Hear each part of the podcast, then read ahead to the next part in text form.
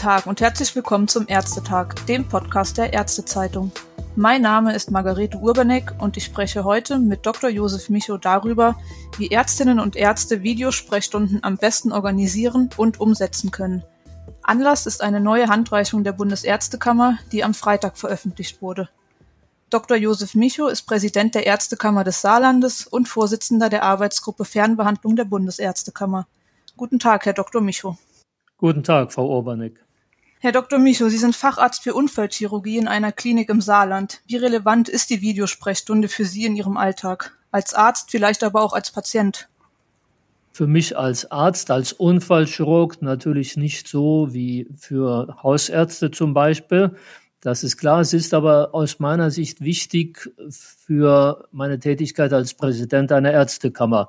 Also für die Frage, wie gestalten wir ärztliche Berufsausübung in der Zukunft. Das war sicherlich dann auch ein Anlass für die Handreichung, die Sie am Freitag veröffentlicht haben. Aber ist es dafür jetzt nicht eigentlich schon ein bisschen spät? Ja, wir haben, wir haben uns beeilt. Äh, ich gestehe aber, wir sind von äh, Corona und allen Entwicklungen überholt worden. Trotzdem war es uns wichtig, eine Zusammenfassung zu bringen. Wir haben ja auch nicht das Rad überall neu erfunden. Wir beziehen uns auf äh, viele Vorgaben, auch zum Beispiel Informationen der Kassenärztlichen Bundesvereinigung. Und unsere Handreichung hatte den Sinn, dass man als Arzt, der sich dafür interessiert, der das umsetzen möchte, umfassend informieren kann und dann auf einen Blick findet, wo kann ich die notwendigen Informationen äh, herausfinden. Haben Sie da schon Resonanz bekommen von Ärztinnen oder Ärzten? Weil es ist ja grundsätzlich ein ziemlich zwiespältiges Thema. Die einen Ärzte sind voll dabei und pro Videosprechstunde, andere lehnen es eher ab, weil es doch zu bürokratisch und zu schlecht bezahlt ist. Das, das ist richtig. Kritik an der Handreichung oder Anmerkungen haben wir noch nicht äh, bekommen, aber sehr wohl zum Thema Videosprechstunde gab eine Reihe von Hausärzten, die sich sehr positiv geäußert hatten, die früher kritisch waren und die jetzt gesagt haben, ich habe doch äh, mehr Möglichkeiten, gerade in Zeiten der Corona-Krise oder auch, weil ich nicht mehr jeden Patienten einen äh, Präsenztermin zu einer Kontrolluntersuchung geben muss. Es ist ja doch so, also Sie schreiben das ja auch in Ihrer Pressemitteilung, dass die Nachfrage an den Videosprechstunden zugenommen hat, aber ist es tatsächlich so? Also es gibt doch häufig die Resonanz, sage ich mal, dass es zu bürokratisch ist, die Videosprechstunden oder dass die Patienten den Weg auch nicht finden in die Videosprechstunde. Was muss ich als Arzt konkret tun, dass der Patient auch in den virtuellen Raum kommt und nicht nur immer nur in die Praxis? Ja, also zunächst ist es sicher richtig, dass wir noch Verbesserungs, ich sage lieber mal Potenzial haben. Aber das äh, soll ja auch ein lernendes System sein. Das wird sich äh, sicher in den nächsten Monaten gut einspielen.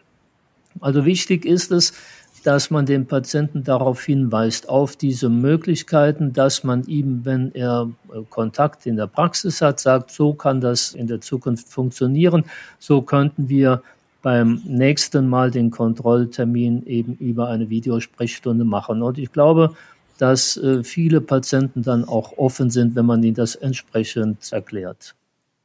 Genau, das schreiben Sie ja auch in der Handreichung, dass Werbung auf der Website beziehungsweise Hinweise da ganz wichtig sind. Wenn der Patient dann da ist in der Videosprechstunde, wie dokumentieren Ärzte die Videosprechstunde ordnungsgemäß?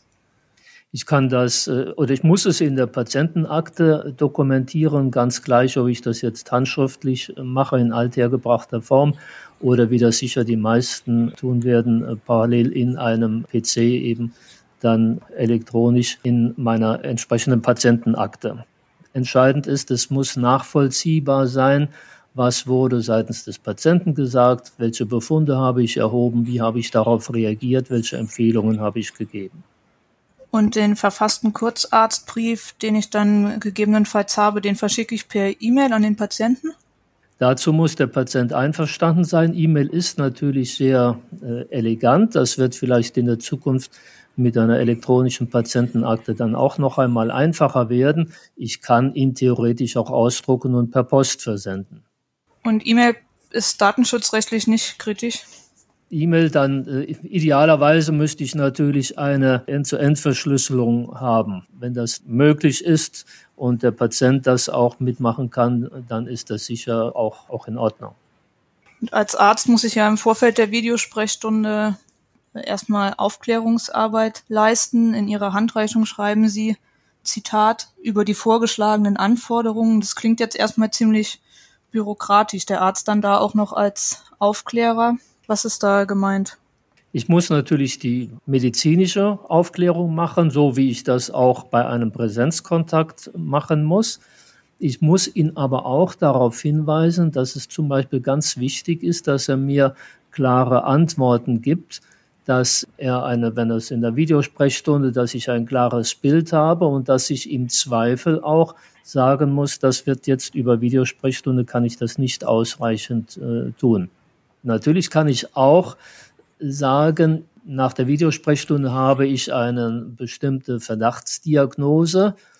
Die ist vielleicht ausreichend mit 70 Prozent Wahrscheinlichkeit, dass ich eine einfache Behandlung einleite, muss ihm gleichzeitig sagen, im Zweifel kommen Sie lieber vorbei und dann habe ich eine Wahrscheinlichkeit von 80, 90 Prozent. Über diese Dinge muss ich ihn aufklären um den Patienten in der Folge dann aber nochmal kontaktieren zu können, zwecks Weiterbehandlung, brauche ich auch Einverständniserklärungen, oder?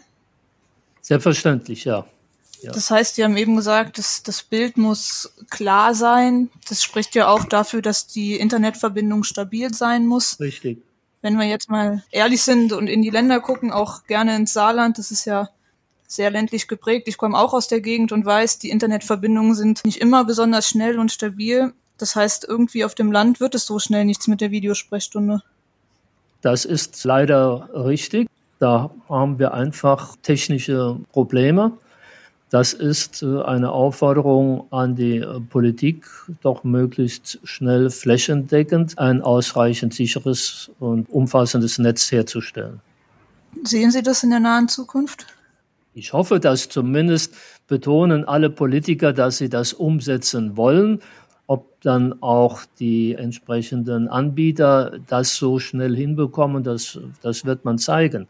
Da haben wir allerdings jetzt als Ärzte natürlich keinen Einfluss darauf, außer dass wir immer wieder darauf hinweisen müssen an die Politik, wenn ihr das umsetzen wollt, dann müsst ihr die Rahmenbedingungen schaffen.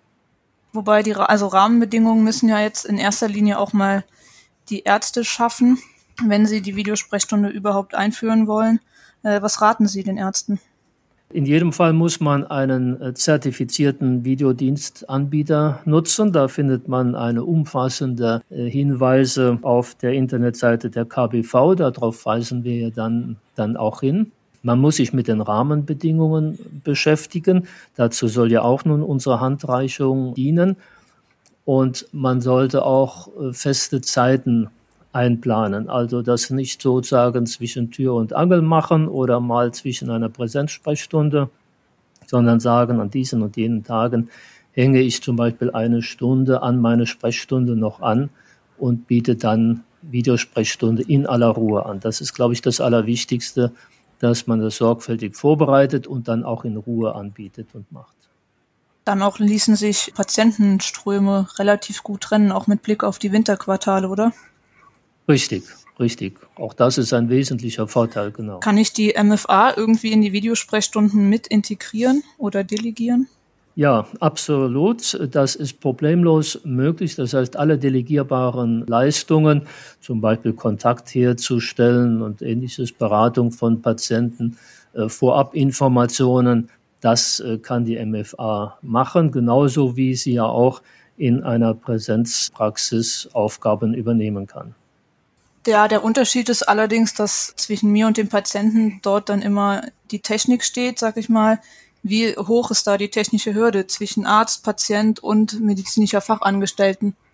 Also wenn Sie einen zertifizierten Anbieter nutzen, wenn der Patient mit seiner Technik klarkommt, sehe ich da relativ wenig Probleme. Dann hängt es eher davon ab, was will ich beurteilen. Das heißt, die medizinische Frage steht aus meiner Sicht viel stärker im Vordergrund als die technische.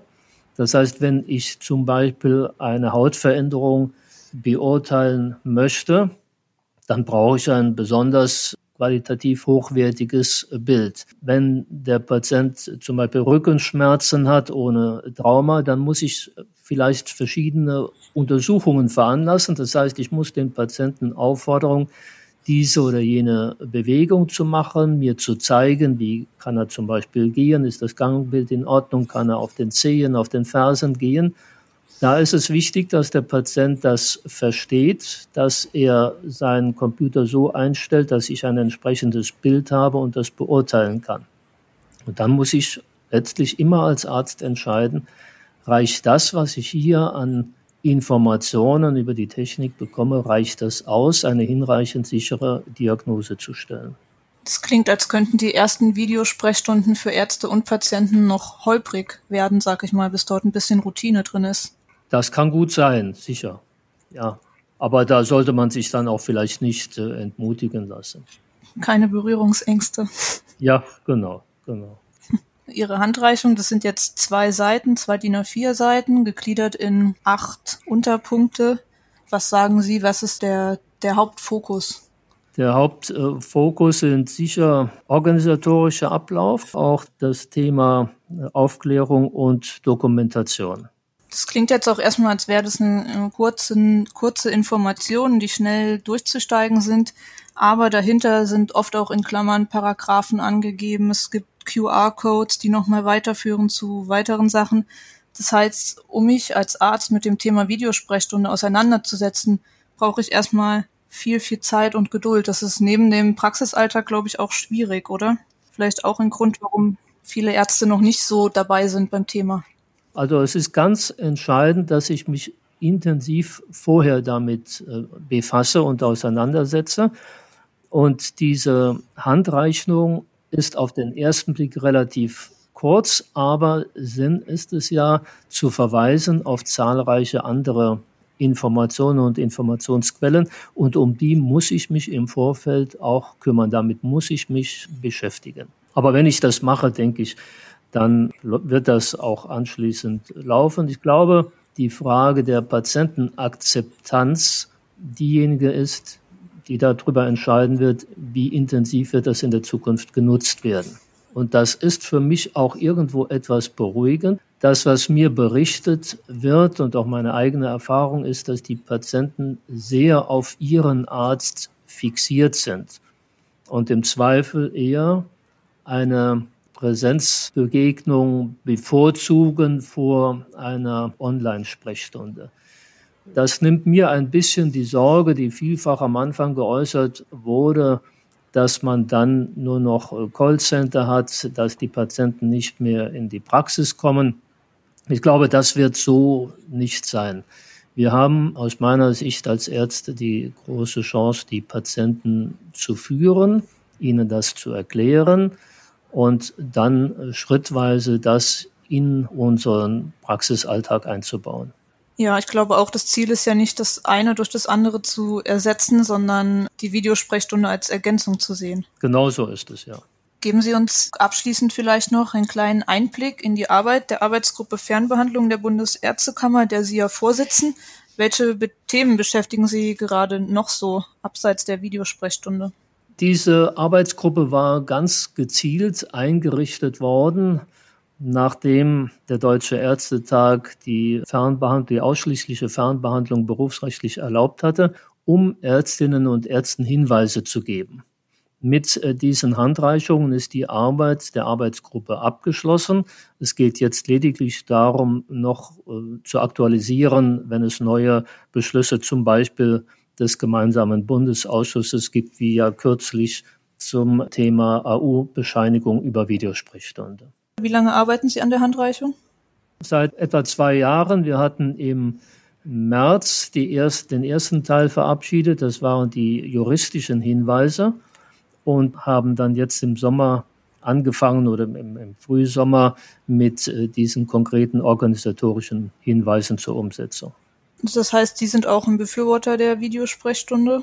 Ja, ich halte sie für einen wichtigen Baustein und ich befürworte grundsätzlich, dass wir als Ärztinnen und Ärzte jetzt mehr Möglichkeiten der Berufsausübung haben, mehr Möglichkeiten der äh, Patientenbetreuung.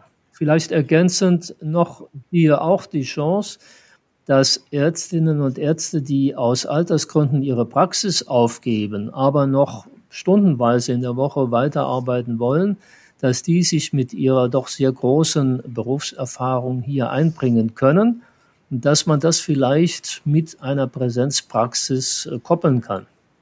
Das heißt, ein niedergelassener Hausarzt schließt sich zusammen mit einem Arzt, der jetzt in Rente gegangen ist, aber noch etwas weiterarbeiten möchte.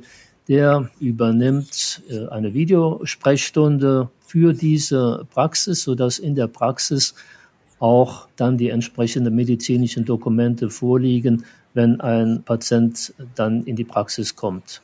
Was ja auch nochmal auf die Patientenbindung einzahlt für die Praxis. Richtig. Gut, dieses Nachfolgerproblem, das ist ja auch auf dem Land ein großes Problem, wobei wir, womit wir wieder bei den ja. stabilen Verbindungen und ähnlichem wären. Genau. Aber ja, letztlich glaube ich, dass die Videosprechstunde sich doch noch fester etablieren wird im Behandlungsalltag. Da bin ich auch ganz sicher, ja. Danke Ihnen für die Einblicke in Ihre Arbeit und auch in die Videosprechstunde. Gerne. Danke. Alles Gute.